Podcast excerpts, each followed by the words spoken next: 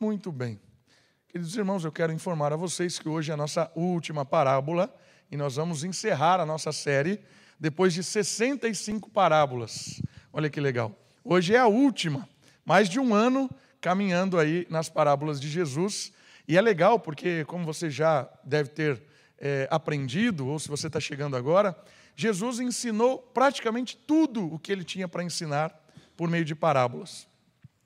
Você que caminhou aí nessa jornada, pode dizer que, olhando as Escrituras, você conseguiu aprender praticamente com tudo que Jesus disse e foi registrado, porque os ensinos de Jesus são parabólicos. E o que é uma parábola? Só para encerrar e lembrá-los. Parábola é um meio de ensino, é um recurso didático, é uma forma que se usava no Oriente para contar histórias ensinando verdades espirituais. Usava-se o trigo, a, o boi, a vaca, a construção, o trigo, qualquer coisa do cotidiano para apontar uma verdade profunda. Falar do reino de Deus, falar de virtudes cristãs, falar do, do inferno, do céu, do que é bom, do que é ruim. Então, Jesus revolucionou esse ensino e praticamente tudo o que ele ensinou foi por meio de parábola. E hoje é a última, a última referência parabólica que Jesus apresenta e é a parábola das dores do parto. Evangelho de João, capítulo 16, que eu convido você a abrir a sua Bíblia, a partir do versículo 16. Esse é o terceiro domingo que nós estamos na mesma cena, cena do cenáculo. O cenáculo é um lugar de refeição, é como se fosse a copa, sala de jantar, a cozinha, não sei onde você come, mas é o lugar onde era destinado naquela época para as refeições, e era a última refeição, a última ceia. Eles estão ali e você já se ambientalizou nesse contexto.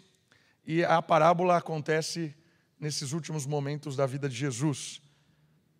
João 16, a partir do versículo 16. Acompanhe, por favor, a leitura na sua Bíblia. Diz assim a palavra de Deus: Um pouco e já não me vereis, mais um pouco e me vereis. Então alguns dos discípulos perguntavam uns aos outros: O que significa isso que ele nos diz? Um pouco e já não me vereis, e mais um pouco e me vereis, e por que vou para o Pai? E perguntavam: Que quer dizer um pouco? Não compreendemos o que ele está dizendo. Jesus percebeu que queriam interrogá-lo e disse-lhes: Perguntais entre vós acerca disso o que eu disse. Um pouco e já não me vereis, e mais um pouco e me vereis? Em verdade, em verdade vos digo, que chorareis e vos lamentareis, mas o mundo se alegrará. Ficareis tristes, porém a vossa tristeza se transformará em alegria. A mulher, quando está para dar à luz, sente dores, porque a sua hora chegou. Mas depois de ter dado à luz a criança, já não se lembra do sofrimento, diante da alegria de ter trazido um ser humano ao mundo. Assim também vós, agora estáis tristes, mas eu vos verei de novo, e o vosso coração se alegrará, e ninguém tirará a vossa alegria. Naquele dia, nada me perturbareis. Em verdade, em verdade vos digo, que o Pai vos concederá tudo quanto lhe pedires em meu nome. Até agora nada pedistes em meu nome. Pedi e recebereis, para que a vossa alegria seja plena. O papo de hoje é sobre dor e alegria. A parábola vai nos ensinar a respeito destes dois sentimentos muito próximos aqui na história de Jesus, na caminhada dos discípulos, e também muito próximo da nossa caminhada como crentes. Então, dor e alegria estão parecendo na mesma moeda, os dois lados da mesma moeda. Olha só, lembrando, esta é a última parábola dos evangelhos. Caminhamos Mateus, Marcos, Lucas, João, último evangelho, última parábola, último ensino parabólico até Jesus agora entrar aí na sua últimas horas de vida. É uma orientação final diante do que viria então. É tão importante o seu ensino que é precedida por um amém duplo. Lembra que eu já ensinei isso para vocês? Quando aparece em verdade, em verdade, a palavra ali é amém. Amém, amém. Ou seja, fiquem atentos. Olha agora o que eu vou dizer para vocês. É algo muito importante, é muito importante mesmo, porque assim será. Então Jesus chama a atenção nessa última instrução parabólica, porque as coisas vão ficar terríveis, as coisas vão ficar duras, vão, vão surgir coisas assim inacreditáveis naquela noite. A situação vai piorar. E Mateus, o presbítero, leu aqui um texto muito interessante, que eles viram Jesus ressurreto, ficavam estavam trancados na casa, ficaram trancados mais uma semana. Então percebe o medo? Ali o medo cobria. Era um momento bem tenso da vida dos discípulos. Os discípulos, em cada momento que passava, estavam mais convictos de que o que estava prestes a acontecer seria muito pesado para todos. Jesus e os discípulos enfrentariam algo terrível. E cada palavra de Jesus, cada momento que Jesus dizia uma coisa, eles tinham certeza ainda maior do que isso seria duro, né, que isso aconteceria. Jesus sabia que estes homens soluçariam de tristeza e fugiriam de medo. Jesus sabia disso, porque foi tenso para ele também, que suou sangue, que orou pedindo ao Senhor para que se afastar, fosse possível afastasse dele o cálice, mas ele foi obediente. Então, é um ambiente muito pesado. Jesus sabia que isso ia acontecer com eles. Sabia que morreria como um malfeitor. Tudo isso banhado pela alegria dos perversos. O texto diz isso. Vocês vão se entristecer enquanto eles se alegram. Muito pesado isso. Então, esse é o ambiente. Cena última desta parábola. Vamos analisar algumas questões próximas desse ensino para que nós tenhamos algumas aplicações. Vocês perceberam que esse trecho que nós lemos, a grande questão é o que significa esse um pouco. Porque Jesus diz assim: um pouco já não me vereis, um pouco me vereis de novo. Nesse primeiro um pouco, o sofrimento, depois o outro um pouco, a alegria. E eles estavam meio perdidos ali. O que significa isso? Olha só, Jesus em nenhum momento amenizou o seu discurso mesmo quando a, a situação se tornara pesada e a tristeza e a dor eram inevitáveis. O pouco não compreendido pelos discípulos se refere a dois momentos desta jornada solitária que viria. Olha só que informação importante isso aqui. Quando Jesus está usando essa figura de um pouco, um determinado, só mais um tempinho vocês já não vão, já, já não vão estar comigo. Mas depois de um tempinho vocês vão estar comigo novamente. É uma informação dupla de dois acontecimentos na história. Cruz, daqui um pouco eles tirarão a minha vida e vocês ficarão como ovelhas que o pastor foi abatido. Mas dentro de um pouco tempo, a alegria retornará, a ressurreição. Um período de, de retirada, um período de retorno. Mas também aponta para a nossa história. Jesus voltaria, estabeleceria o seu reino, o Espírito estaria conosco, e aí um tempo caminharíamos sem o, sem o pastor presente fisicamente. E seria um tempo difícil, como aquele tempo que precedeu a cruz. Mas depois de um pouco também estaríamos, estaríamos novamente com ele, com a, a ideia do seu retorno, do estabelecimento do reino eterno. Então há uma dupla referência nesse um pouco, nesse tempo. Até a cruz até a ressurreição. Sofrimento, alegria. Nossa jornada, pregando, expandindo o reino de Deus, um pouco. Sofrimento, tristeza e o retorno de Jesus, a alegria, o reencontro. Essa é a ideia que está em volta em torno dessa parábola das dores do parto. Mas uma questão importante também de perceber é que Jesus, ele sabia de tudo isso. Ele estava preparado cognitivamente, sua mente, o seu raciocínio sabia o que ia acontecer. Ele vivenciaria isso. E aí teria uma questão importante. Ele sendo Deus, tendo conhecimento pleno das coisas, ele não ameniza para aqueles que não estão entendendo. O texto diz que eles não entendiam muita coisa do que estava acontecendo, e do que Jesus estava dizendo. A gente começou aqui um texto que dizia assim: eles estavam perguntando, e aí, o que é isso, o que é aquilo lá? Não estavam compreendendo muito bem. Mesmo assim, Jesus não ameniza, Jesus não cria uma historinha fictícia, Jesus aponta para eles o caminho real do sofrimento. Porque sem o sofrimento, sem a morte, sem essa jornada solitária dele, não haveria a alegria permanente. A alegria e a liberdade são resultados de um caminhar duro, de uma formação dura. Esses discípulos se tornariam o que se tornaram por causa do processo de dor e obediência, do processo de traição, do processo de se perder, de chorar, de lamentar. O processo formou esses homens e os preparou, depois empoderados pelo Espírito, ou empoderados pelo Espírito, foram preparados cada vez pontualmente em cada situação para se tornarem o que se tornaram e a mensagem que chegou até nós. Por isso é legal da gente perceber e aprender uma questão que a nossa cultura não está pronta para isso. E nós estamos cada vez mais fracos em relação a isso, que é lidar com a dor e com o sofrimento. Nós estamos cada vez mais evitando dor e sofrimento, buscando uma vida sem dor, sem sofrimento. Quanto mais prazer e menos dor, quanto mais sossego, satisfação, menos trabalho, menos, menos dor, menos angústia, melhor. Nós estamos buscando isso.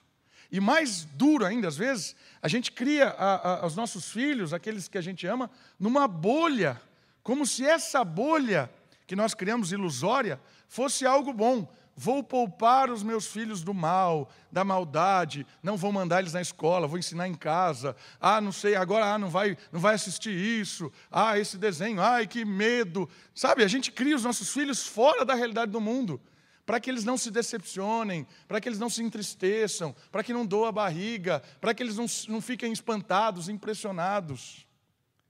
Nós buscamos um tipo de vida assim. E às vezes nós passamos isso para as pessoas. Sabe qual é o problema desse tipo de vida? Sabe qual é o problema desse tipo de caminhada? Nós vamos nos surpreender cada dia com o mundo mal. Nós não vamos entender as perseguições, os sofrimentos. Nós vamos viver aquela vidinha, ai de Jesus, coitadinho de mim, perdoa isso, me ajuda, me tira disso, ai, arranhei o meu bracinho, Senhor, que dor. Sabe essa vida? Não aprende. Porque Jesus está dizendo para eles assim: abracem o sofrimento. Porque a partir do momento em que vocês entenderem que o sofrimento é inevitável, o sofrimento é formativo, o sofrimento é que trabalha no seu caráter, o sofrimento é que faz você ser quem você vai ser. Quando você abraça o sofrimento, o Espírito te empodera, porque quando nós somos fracos é que nos tornamos fortes. E aí há uma formação e um preparo para homens e mulheres prontos para o reino de Deus, prontos para pregarem o Evangelho, prontos para trazerem estabilidade nesse mundo instável, para dar segurança, ser uma âncora nesse mundo que não tem mais âncora, pessoas perdidas, pessoas sem nenhuma referência, pessoas que não sabem lidar com as coisas, pessoas completamente cegas. Por isso, meu irmão, minha irmã, a primeira mensagem sobre esta parábola, a última, que era um momento de dor, Jesus está querendo ensinar a gente Aprenda com o sofrimento. Abrace o sofrimento, a dor. Hebreus diz isso. Jesus aprendeu o que era obediência por meio do sofrimento. Se o mestre aprendeu por meio do sofrimento, que dirá os súditos? E aí é uma lição muito prática. Irmãos, nós precisamos enxergar a vida como oportunidades de amadurecimento. Cada pedra que te atinge é uma oportunidade de aprender, de chorar se precisar chorar, de pedir ajuda se precisar pedir ajuda, mas de limpar, fazer o curativo. Se a pedra te derruba, levantar. Vamos lá, vamos caminhar, vamos fazer esse curativo, vamos se abraçar, vamos junto. Se Deus tira uma coisa que a gente não está preparado, para que a gente consiga se unir, consiga se lamentar, orar ao Senhor, pedindo: Senhor, me dê ousadia, força, me dê maturidade. Que as nossas orações, num primeiro momento, quando a dor e o sofrimento derem de cara, que a nossa oração seja: Deus, me faz crescer, me faz amadurecer, me faz ser sábio nesse momento. Que a gente não ore para livrar. Ah, Deus, tira essa dorzinha. Ah, Deus, tira isso. Ah, Deus, ai, que sofrimento. Ai, ai. Que a nossa oração não seja uma oração covarde. Que a nossa oração seja uma oração de homens e mulheres que estão sendo formadas para um mundo mau. Como é que você prepara pessoas para um mundo mau? Não é pessoas medrosas, não é pessoas covardes, não é pessoas que não sabem lidar com as diferenças, são pessoas que sabem sofrer, sabem enfrentar a dor, sabem olhar para esse mundo e gerar nesse mundo medo. Medo do quê? De homens e mulheres que não se abalam com as ameaças, não se abalam com essas palavras duras que vêm, com essas trairagens, com essas injustiças, nós não nos abalamos, porque confiamos em Deus, estamos empoderados pelo Espírito e queremos pregar a verdade, amar até o fim, demonstrar esse amor. Pode atacar pedra, pode perseguir, pode fazer o que você quiser, porque cada vez que eu sou atingido, que você é atingido, nós glorificamos a Deus e crescemos. Quantas vezes a gente olha para os nossos filhos e fala assim: eu vou oferecer para eles o que eu não tive. Você só é quem você é, porque você não teve. Quantas vezes a gente olha para os nossos netos e queremos dar tudo, paparicar. Meus irmãos, minhas irmãs, não estraguem a formação. Deixa se decepcionar, deixa chorar, deixa perder, deixa doer. É a vida. Pare de ouvir esses psicólogos, pediatras que só falam bobagem. Para de ouvir, ouve a Escritura, educa o seu filho, o seu neto pela palavra de Deus. Deixe os especialistas educarem o mundo, porque o mundo já está cheio de fraco. Deixe eles morrerem. Para de ficar seguindo influenciador com um monte de besteira. Ouve a Escritura. Esse é o maior mundo, o maior método que, que, que o mundo conseguiu nos enganar. Criar especialistas. E os especialistas têm uma autoridade que me assusta. Eles falam com uma, com uma arrogância, com uma. Eu estudei, eu pesquisei, eu não sei o quê, eu sou o doutor, não sei o quê. E aí a gente, ai, que legal. Mas o que ele está falando não tem nada a ver com a escritura. E a gente bebe, bebe, engole e ainda compartilha. Para! Para! Se a gente seguir especialista, a gente vai ser devorado por esse mundo. Claro que tem verdade em, qual, em todo ponto. O que eu estou levantando a questão para vocês é o seguinte: a Bíblia, ela é o único porto seguro. Os princípios da Escritura, os ensinos de Jesus, são os únicos pontos seguros para que a gente eduque os nossos filhos, corrijam os nossos netos, cuidem do, do, do, do nosso cônjuge. É a Escritura. Irmãos, quanto mais a gente conhece a Escritura, os princípios da Escritura, nós usamos o, o, o, os ensinos de diversas áreas de uma forma correta. Nós usamos da psicologia, da medicina, da qualquer tipo de ciência da maneira correta, que produz vida e não morte. Toda a ciência, ela deve ser filtrada pelos princípios da Escritura. Não se engane. Ciência não filtrada pelos ensinos da Escritura está completamente contaminada com o ensino do diabo. Não existe neutralidade, porque não existe ciência. Eu já falei isso para vocês. Não existe ciência, existe cientista. Toda ciência tem um portador, tem alguém que fala. E se essa pessoa não conhece o princípio bíblico, ela está dominada por outro tipo de princípio, porque ninguém é neutro. Todo mundo ensina conforme as suas convicções. Todo mundo é neutro. Olhe para a Escritura, aprenda com a Escritura e forme. Forme com a Escritura. Jesus formou os seus filhos espirituais por meio da dor, por meio da certeza daquilo que viria. Não só esses homens, mas tem mulheres. As mulheres que aprenderam com Jesus, Joana, Maria Madalena, mulheres que caminharam com esse mestre. mulheres que não eram subjulgadas pela, pela cultura extremamente machista daquela época. Mulheres que eram de fato empoderadas. Mulheres que foram vitoriosas naquilo que assumiram para fazer. Num mundo extremamente machista, você tem mulher como Maria Madalena.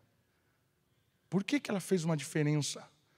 Porque ela olhou para Jesus Cristo, percebeu o poder do Espírito e agiu. Irmãos, a última mensagem de Jesus é uma mensagem para que a gente amadureça, cresça e saiba lidar com a dor e com o sofrimento, de forma a aprender com eles. Maturidade. E sabe o que é legal? Quando a gente sai desses períodos, Tiago trabalha muito isso na sua carta. Quando a gente sai desses períodos formativos da dor, a gente sai maduro. Mas tem gente que passa anos e anos sofrendo e sempre sai imaturo. Isso é inacreditável às vezes. A pessoa passou um período triste, aí sai daquele período, você vai conversar com a pessoa, as conclusões que ela tirou daquele período, você fala assim: não aprendeu nada, continua imaturo. Imaturo. Veja como o mundo lida com a morte precoce de artistas. Você já reparou? Quando morre alguém assim, inexplicavelmente. Caiu o avião, deu um infarto, deu sei lá o quê e morre. Qual, qual é a mensagem que o mundo prega? É a mensagem do viva agora. O que existe é esse momento. O que pertence é agora, é o carpe diem. Viva, experimente a vida, desfrute, porque você não sabe do dia de amanhã. Cada artista que morre, o mundo fica mais tolo, porque essa mensagem ganha força. Qual é a mensagem bíblica? A vida é curta, invista no eterno. Pare de pensar no hoje. É oposto. No hoje, no sentido de viva tudo que você tem que viver hoje. Não. Viva com a perspectiva da eternidade. Viva com a perspectiva da alegria. Viva pensando além do hoje. Percebe quando o mundo passa por dezenas e centenas de situações difíceis e não aprende. Continua com o discurso perdido. Mas nós, com a instrução do Espírito, como aqui os discípulos iriam receber, porque eles, estavam ainda perdidos, sairia dessa mensagem, sairia dessa vida completamente maduro. Completamente maduro. E fechando aqui essa primeira parte, eu queria incentivar os profissionais da nossa, da, da, da, das, os profissionais das áreas do direito, da biologia, da mente, da psiquiatria, para que sejam crentes. Nós precisamos de médicos que são filtrados pelo Evangelho. Nós precisamos de psicólogos que são filtrados pelo Evangelho. Nós precisamos de pediatras que são infiltrados pelo Evangelho. Nós precisamos disso, irmãos. E a gente tem vários profissionais dessa área aqui na igreja. E eu tenho orado dia a dia para que o Evangelho transcenda em você. Você seja um profissional dessa área em que o Evangelho dite o jeito com que você cuida das pessoas, com as verdades que você comunica, seja na área do direito, seja na área da saúde, seja na área da educação. Nós precisamos de profissionais que não estão contaminados com o mundo, com esses discursos de morte, mas profissionais em todas as áreas que estão repletos dessa mensagem do Evangelho, que lida com a dor, lida com o sofrimento, apontando sempre a cruz, apontando a redenção, apontando Deus que veio e que nos liberta dessa dor e Ele nos forma. Eu oro por vocês, meus irmãos e minhas irmãs, que estão trabalhando neste mundo para que o Evangelho seja a prioridade de vocês e que toda a leitura que você faz da área do conhecimento que você está seja uma leitura filtrada pela palavra de Deus. Jesus queria que esses homens que iriam lidar com o sofrimento filtrassem tudo isso com os olhos da cruz, com os olhos do perdão, com os olhos de uma nova vida. Por isso que um pouco e já não vereis ele, ele é explicado de uma maneira que já vai ser visto. Como assim? Porque Jesus não explica totalmente para eles a questão. No entanto, ele garante que, assim como após tempos nublados, o sol volta a brilhar. As coisas assim caminhariam. Eles não estavam preparados para entenderem essas coisas porque ainda não estavam com o Espírito. Olha só o que diz o 12 e o 13 do nosso texto. Versículo 12 e versículo 13. Ainda tenho muito que vos dizer, mas não podeis suportá-los agora. Quando, porém, vier o Espírito da Verdade, ele vos conduzirá a toda a verdade, e não falará de si mesmo, mas dirá o que tiver ouvido e vos anunciará as coisas que hão de vir. Então Jesus está dizendo para eles assim: Eu sei desses tempos nublados, mas creia numa coisa: o sol vai brilhar, a glória será vista, a alegria será plena. Vocês ainda não compreendem, porque o Espírito ainda não chegou, mas o Espírito só vai chegar se eu for. Eu tenho que ir para, para que o Espírito venha, porque o Espírito é o poder de Deus delegado aos seus filhos por meio da obra de Cristo. É por isso que Jesus morreria, precisava morrer, para que o Espírito tomasse conta de nós, para que o Espírito nos desse um poder extraordinário de liberdade, de compreensão, uma visão espiritual da vida para poder trabalhar neste mundo e vislumbrar o sol, mesmo em dias nublados. Calma.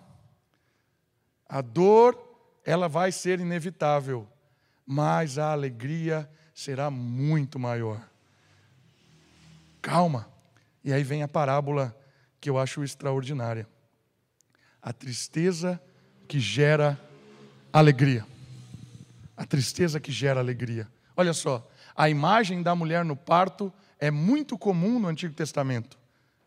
Isaías 26, 17, Isaías 61. É essa sequência: dor e alegria.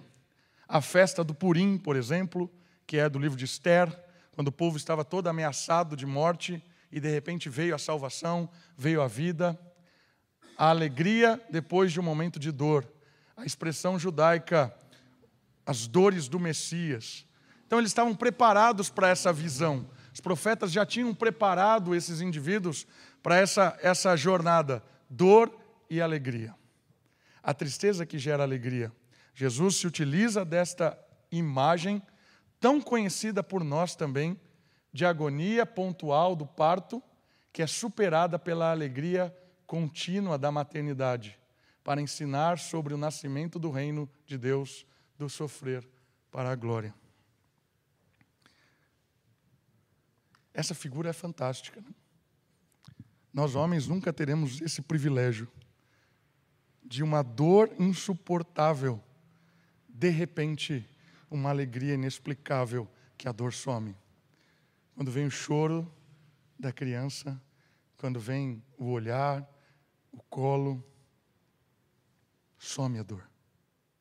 Isso é inexplicável e isso é um privilégio e isso é algo da mulher. Deus deu o privilégio da mulher perceber na prática o que nós estamos tentando ensinar hoje. A alegria que supera a dor. E tanto isso é real, né, que por mais dolorosa que tenha sido o seu parto, que tenha sido o momento né, da.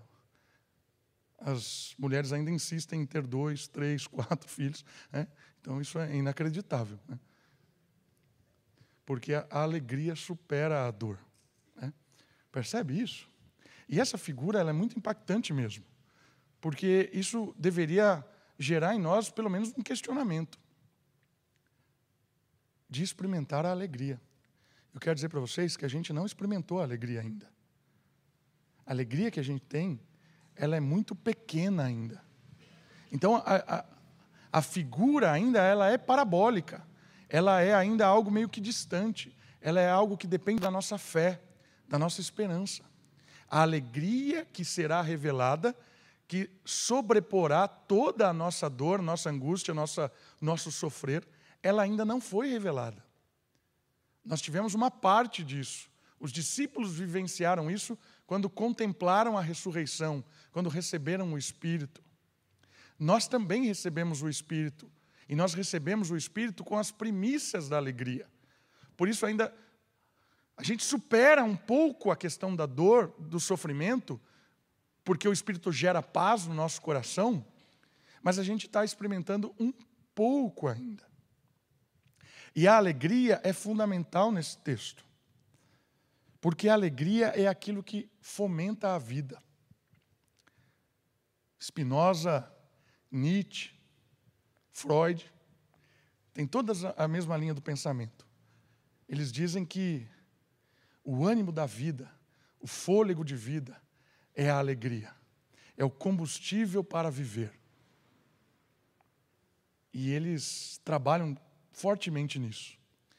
Spinoza, que é um filósofo, ele diz que a pessoa é feliz quando ela tem consciência da sua alegria. O que significa isso? Ela se sente alegre, feliz, satisfeita, mas tem duas maneiras disso acontecer. Talvez a pessoa ficou alegre, mas não percebeu por que, que ela ficou alegre. Então ele não tem consciência do que a alegrou. Mas Spinoza diz assim que a verdadeira felicidade, segundo o pensamento de Spinoza, que é um filósofo, ele diz assim, é quando você tem consciência daquilo que gera alegria.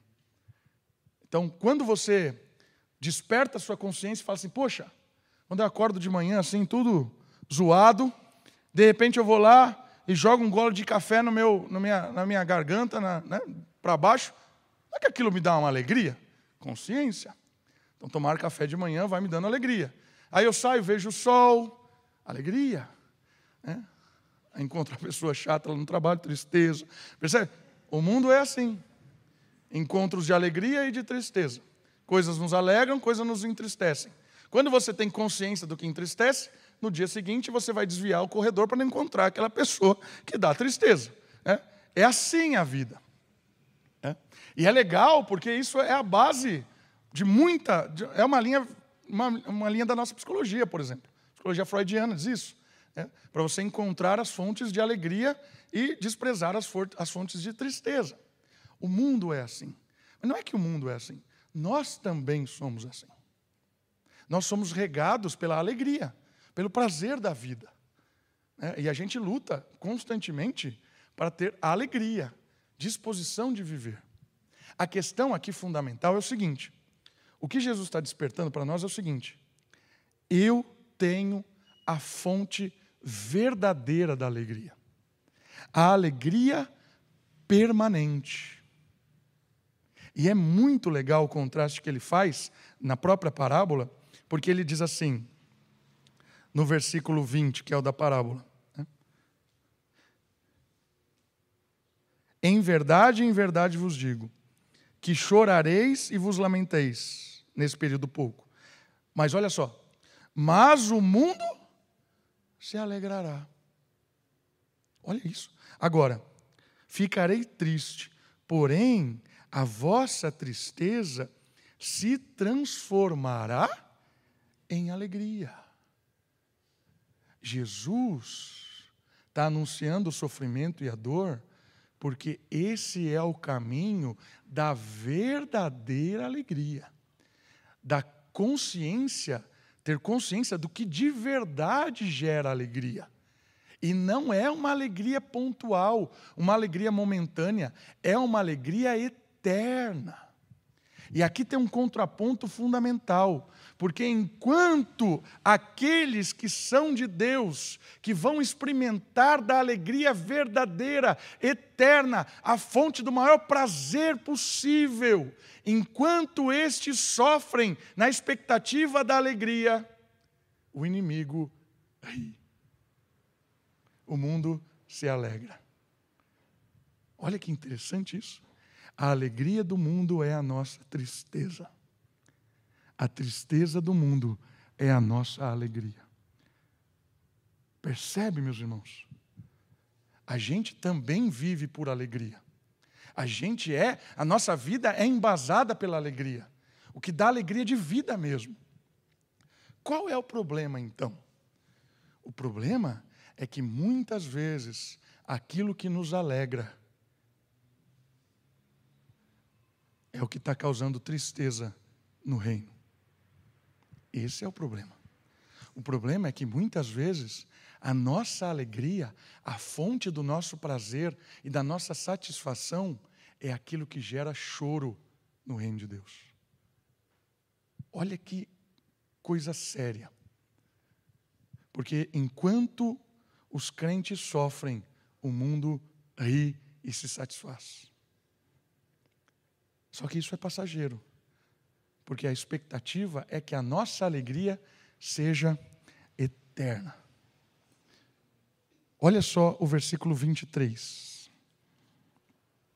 Naquele dia, nada me perguntareis, em verdade, em verdade vos digo, que o Pai vos concederá tudo quanto pedires em meu nome. Até agora, nada pedistes em meu nome. Pedi e recebereis, para que a vossa alegria seja plena. Deixa o seu dedo aí e abre comigo em 1 João, lá na frente, primeiro livro de João, que vai complementar essa ideia. Versículo 1. Capítulo 1, do versículo 1 ao versículo 4. 1 João, do 1 ao 4. O que era desde o princípio, o que vimos e ouvimos, nós vimos, damos testemunho dela e vos anunciamos a vida eterna que estava com o Pai e a nós foi manifestada, a vida eterna. Sim, o que vimos e ouvimos, isso vos anunciamos, para que também tenhais comunhão conosco. E a nossa comunhão é com o Pai e com o seu Filho Jesus Cristo. Olha o 4 agora. Estas coisas vos escrevemos para que a nossa alegria seja completa.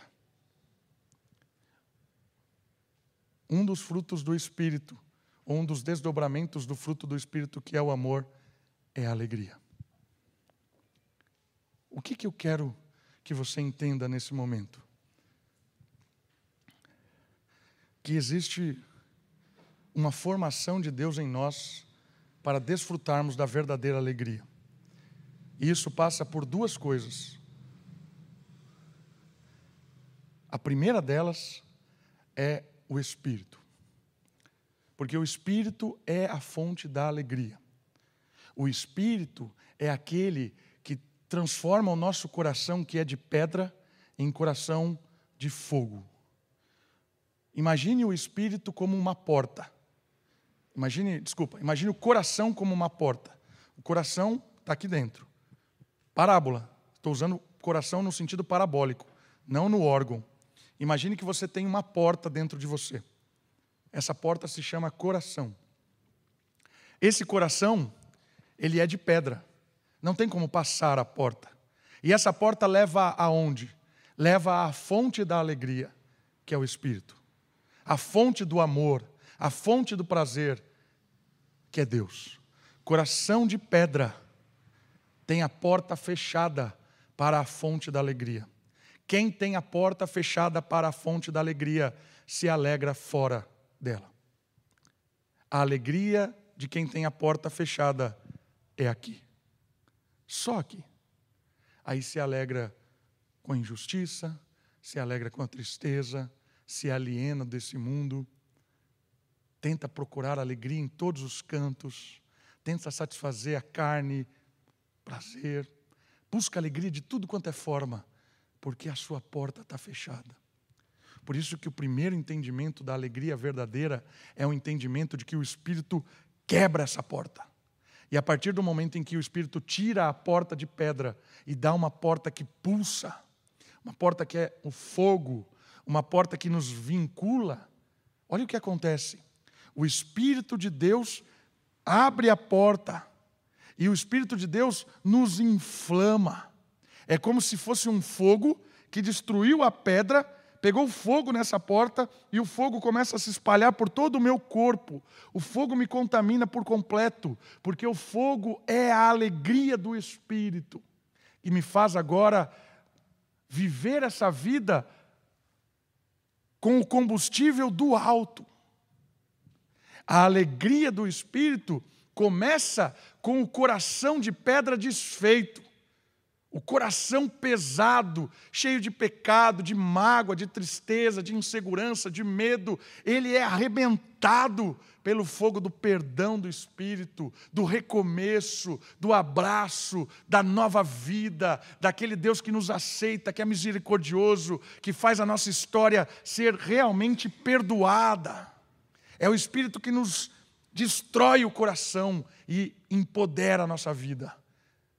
A alegria começa quando nós somos perdoados dos nossos pecados e o nosso coração de pedra é retirado e o Espírito habita em nós. A alegria começa aí.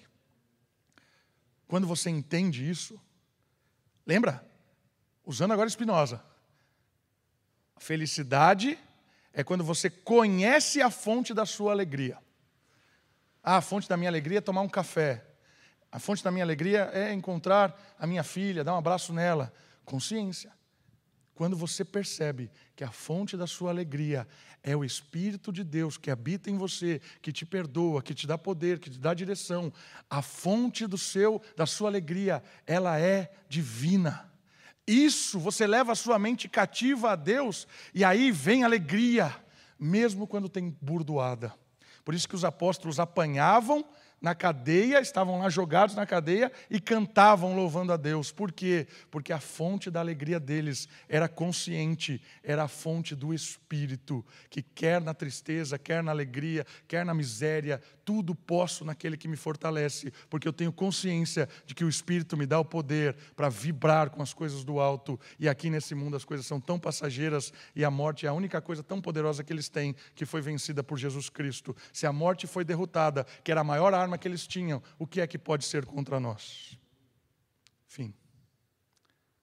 Consciência do poder do Espírito, que é a fonte da alegria. Essa é uma forma. A segunda forma é entender que esse Espírito nos dá dons. Cada um de nós temos dons diferentes. E os apóstolos aqui, nitidamente, os seus dons eram percebidos diferentes. Quando o Espírito empodera eles, cada um deles vai para uma missão. E eles se alegravam quando cumpriam a missão de Deus. Se o primeiro ponto para que nós desfrutemos da verdadeira alegria é ter consciência que ela é do Espírito, ela é que troca o nosso coração, é que nos perdoa e nos faz filhos de Deus. O segundo ponto é compreender qual é o dom que esse Espírito, que é a fonte da alegria, te deu. Conhece-te a ti mesmo, como diria Aristóteles. Olhe para você. Veja os dons que o Espírito te deu. E quanto mais você identificar os dons que o Espírito te deu e usar destes dons para glorificar Deus e abençoar as pessoas, mais alegria você vai ter. Quando você serve as pessoas com os dons que Deus te deu, isso gera alegria. A fonte da alegria dos filhos de Deus é servi-lo com os dons que recebemos para abençoar pessoas e desfrutarmos da verdadeira alegria. Então, olha só que impressionante isso. Você descobre que você tem o dom de ensinar. Eu gosto de ensinar. Eu gosto de pregar. As horas passam e eu fico pensando, Senhor, segura essas horas, porque eu quero continuar falando mais 50 minutos. Eu gosto disso. Eu chego na minha casa alegre, satisfeito, feliz da vida, por ter falado, falado, falado. Né? A Kate fala que eu me autorrealizo. Né? Ela fala assim: se não tiver ninguém na igreja, você vai voltar feliz do mesmo jeito, que você vai falar. Quando eu exerço o dom de Deus, eu me alegro, porque isso é poderoso. Isso é bênção, exercer os dons para servir, para abençoar pessoas. Isso é fonte de alegria, meus irmãos. Por isso que se você não usa o seu dom, você está insatisfeito, não tem energia, está abatido. Ai, que tristeza, pastor. Minha vida é uma tristeza. Meu trabalho é uma porcaria. Faço nada que presta. Está faltando alegria na sua vida? Porque você precisa usar os dons que Deus te deu para promover glória a Ele, bênção para as pessoas e alegria no seu coração. Mas, pastor, eu faço uma coisa que não tem nada a ver com os meus dons. Eu sou um artista. Eu sei desenhar, eu sei pintar. Olha que dons magníficos, mas eu trabalho vendendo ração de cachorro. E agora? E agora? Como é que um artista pode abençoar pessoas vendendo ração de cachorro. Uma saída muito inteligente que uma vez eu vi uma pessoa dizer para mim, ela disse assim, pastor, eu ainda não consigo trabalhar com a minha arte totalmente. Mas todas as vezes que eu vendo uma ração de cachorro, eu desenho um cartão para aquela pessoa. E esse cartão vem uma mensagem de perdão, de transformação. E o cartão impressiona, porque eu sou boa no que eu faço. E quando eu desenho, gera alegria. E quando eu dou o cartão para aquela pessoa, ela olha e alegra-se. Isso alegra o meu coração. Enquanto eu vendo ração de cachorro, eu dou a minha arte. E isso traz o sorriso, traz alegria para quem produziu a arte e para quem recebeu. Feliz vendendo ração de cachorro, fonte de alegria, porque a arte não é impedida por aquela situação. É o mesmo caso de José. José era um administrador. José tinha dom de administração. Dom nítido. Aí você fala, José foi preparado por Deus para ser o administrador do maior império da história, do Egito. Sim, salvaria o mundo com seu dom. Isso geraria alegria ao seu coração. Geraria alegria no coração da sua família. Porque olha só onde está José, trabalhando na maior empresa do mundo, na multinacional. É, a multinacional. Ele fala egípcio, poliglota. Olha meu filho José, administrador. Só que José foi administrador excelente na cadeia. Na cadeia. José foi injustamente preso, acusado de estupro por uma mulher maluca, e ele foi parar na cadeia. Ele olha para ele, ele olha para Deus. Qual é a fonte de alegria dele na cadeia? Servir, administrar. Porque administrar é um dom que o Espírito deu a ele. Administrar é a forma que José torna as pessoas felizes. Administrar é a maneira que Deus deu a José de abençoar pessoas. E quando ele administra, ele sorri, ele se alegra. Na prisão? Na prisão. E aí o texto bíblico diz que José administrava de uma forma tão impressionante que o carcereiro disse para ele assim: Não é que você faz isso melhor que eu? Toma aí, administra a prisão. E os, os presos gostavam. Olha que lugar bom que ficou aqui. Né? Estão presos nessa catacumba horrível. Mas você é bom, cara. Você é bom. Ah, não, meu filho nunca vai trabalhar na prisão. Quem não serve na prisão, não serve no Egito. Quem não usa o seu dom no pouco, nunca vai usar no muito. Quem não se alegra na circunstância que Deus te colocou hoje, nunca se alegrará em lugar nenhum. Por isso, se você está triste, insatisfeito hoje com alguma coisa da sua vida, eu quero dizer para você que é porque você não tem consciência do que é que o Espírito fez por você pela meio da obra de Cristo. E você ainda não descobriu o que é que Deus te deu para fazer. E você pode fazer isso onde você está hoje. E quando você começar a fazer isso na onde você estiver hoje eu tenho certeza que vai gerar alegria vai gerar empolgação e isso vai ser bênção. É na cadeia é na casa de Potifar como escravo José administrou é no Egito.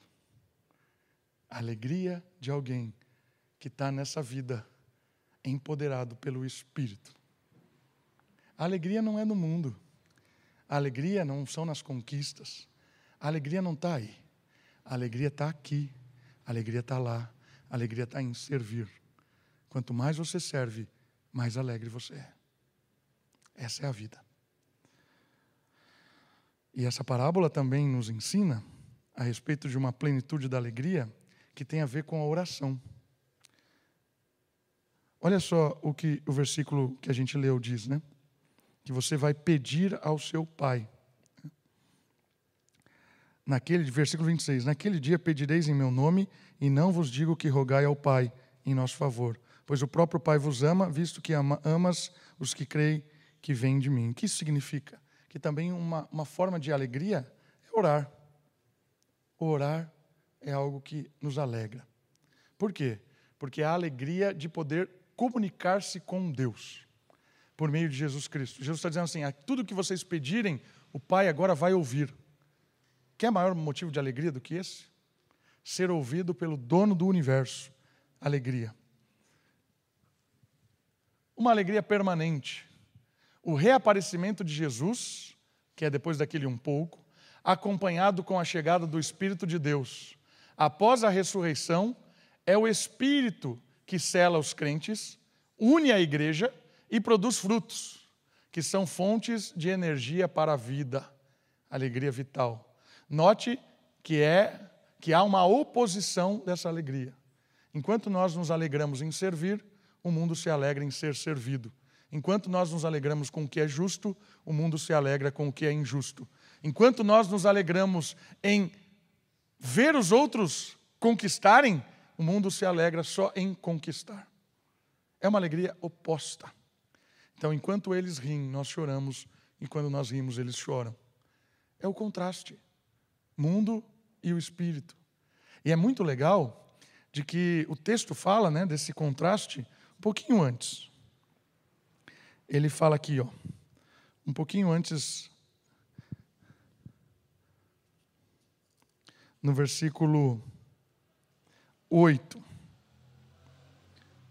E quando ele vier, o Consolador, né, que é o Espírito, convencerá o mundo do pecado, da justiça e do juízo. O que isso quer dizer? Quer dizer que o Consolador, aquele que vem para habitar em nós, que é a fonte da alegria, ele vai mostrar ao mundo que eles se alegram no pecado, eles se alegram na injustiça, eles se alegram no juízo deles. Percebeu o contraste?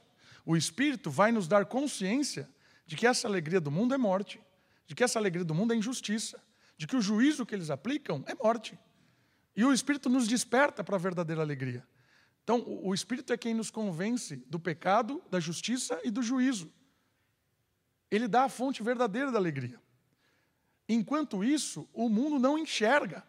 O mundo se deleita no pecado, se deleita na injustiça, se deleita na maldade e aplica o juízo contra os crentes. Porque Jesus diz isso no começo do 16: Eu vos tenho falado essas coisas para que não, tenham, não tenhais motivo de tropeço. Ele vos, eles vos expulsarão da sinagoga, e chegará a hora em que aquele que vos matar julgará estar prestando serviço a Deus. Aqueles que estão matando estão achando que estão fazendo o que é certo, e farão isso por não conhecer o Pai nem a mim. Então o mundo vai viver uma vida achando que é o correto, que é o certo, vai se deleitar e vai nos matar, vai nos aprisionar, vai nos acusar, porque eles desconhecem a verdade. Irmãos, nós que experimentamos do Espírito, a gente tem o privilégio de conseguir identificar os pecados dessa vida. Nós conseguimos perceber o que é bom, o que é ruim, o que é justo, o que é injusto. Nós conseguimos perceber isso. Nós percebemos que a justiça é baseada em Jesus Cristo e que o juízo está decretado para esse mundo que jaz no maligno, porque o inimigo foi derrotado na cruz e Jesus voltará para acabar com o reino das trevas. O juízo já está sentenciado, ele vai destruir o império das trevas, vai acabar, vai prevalecer a justiça, o bem sobrepõe, a alegria sobrepõe o sofrimento. Por isso que o texto nos ajuda a pensar sobre isso, sobre pecado, justiça e juízo. Uma coisa que é sempre eu levo muito a sério isso na minha vida. Não tem como a gente ser alegre o tempo todo e feliz o tempo todo. Por quê? Porque o mundo é muito mal. O mundo é cheio de engano, é cheio de desigualdade, injustiça. Se a gente está feliz o tempo todo, alguma coisa está esquisita. Se a gente deixa os nossos filhos numa bolha, eles nunca vão enxergar a realidade dessa vida. A gente precisa apresentar o Espírito, testemunhar do Evangelho, para que a gente se encha desse Espírito e vá para esse mundo anunciando a verdadeira alegria, a verdadeira justiça, a verdadeira paz com Deus. Isso é missão nossa. Jesus disse que nós faríamos coisas maiores do que Ele. O que significa maior do que Jesus? Não maior em valor. Valor porque o que Jesus fez é incomparável. O valor da obra de Jesus é incomparável. Ninguém jamais faria. Então, o que é maior se não é valor? É maior em expansão. Jesus deu ponto de partida para que nós levássemos essa alegria ao mundo. Eis a nossa missão, irmãos: testemunhar para aqueles que nos odeiam, amar aqueles que nos perseguem, persistir naqueles que são xaropes, né? porque nós também éramos assim. Nós éramos cegos. Que nós possamos olhar para um texto desse e clamar ao Senhor para que a gente possa comunicar a alegria para esse mundo triste, tentar anunciar para esse mundo a verdadeira fonte da alegria, enquanto eles se esbaldam naquilo que não tem o um mínimo sentido, que é vão e fútil. E clamar ao Senhor o tempo todo para que nós não nos alegremos com as coisas dessa vida, porque nós temos a tendência de se alegrar com as coisas dessa, dessa vida tão suja. Que o nosso coração seja desprendido cada vez mais da alegria da morte, para que nós tenhamos a alegria do Espírito. E por fim, uma alegria transformação, uma alegria transformada. O Espírito de Deus demonstra que o mundo está errado em relação ao pecado, à justiça e ao juízo. O mundo está perdidaço. Com sua chegada do Espírito, ele esclarecerá os discípulos da verdadeira alegria e da verdade que liberta. Muitos serão tocados como nós fomos tocados. Queridos, nunca percam a fonte real da alegria, que é o Espírito. Nunca percam a consciência dela, de que de fato gera uma alegria eterna é a consciência do que Jesus fez por nós, do Espírito que habita em nós, e que a forma de se alegrar nessa vida cheia de altos e baixos é servir. Naquele dom que Deus te deu, porque esse dom é a fonte da sua alegria. E enquanto nós fazemos isso, outras pessoas se achegam, outras pessoas são tocadas, e o Espírito convence do pecado, da justiça e do juízo. O Espírito abre a mente de pessoas que se aproximam de nós. E como é feliz, como é alegre o coração daquele que experimenta pessoalmente um amigo, um irmão, um familiar sendo tocado pelo Espírito e ganhando vida. E nós possamos ter essa coragem, essa ousadia de testemunhar mais dessa alegria, de anunciar, de pregar, de viver, e que Deus nos dê o privilégio de ver nossos amigos, nossos pais, nossos familiares, que temos orado por eles, entregarem a vida a Cristo, serem tocados, terem consciência do pecado, da justiça e do juízo e abraçarem a fé cristã, fazendo parte desse grande povo, dessa grande família unida pelo Espírito, alegre, mas no momento sofrendo, na expectativa de que um dia o sol vai brilhar e a justiça será plena. Vamos orar? Baixe sua cabeça, feche seus olhos. Olha o Senhor, agradeça a Ele e peça a Ele que Ele te dê consciência de qual é o seu dom que gera alegria. Olha o Senhor, tem um tempo de oração silenciosa e depois a música vai quebrar o silêncio para adorá-lo.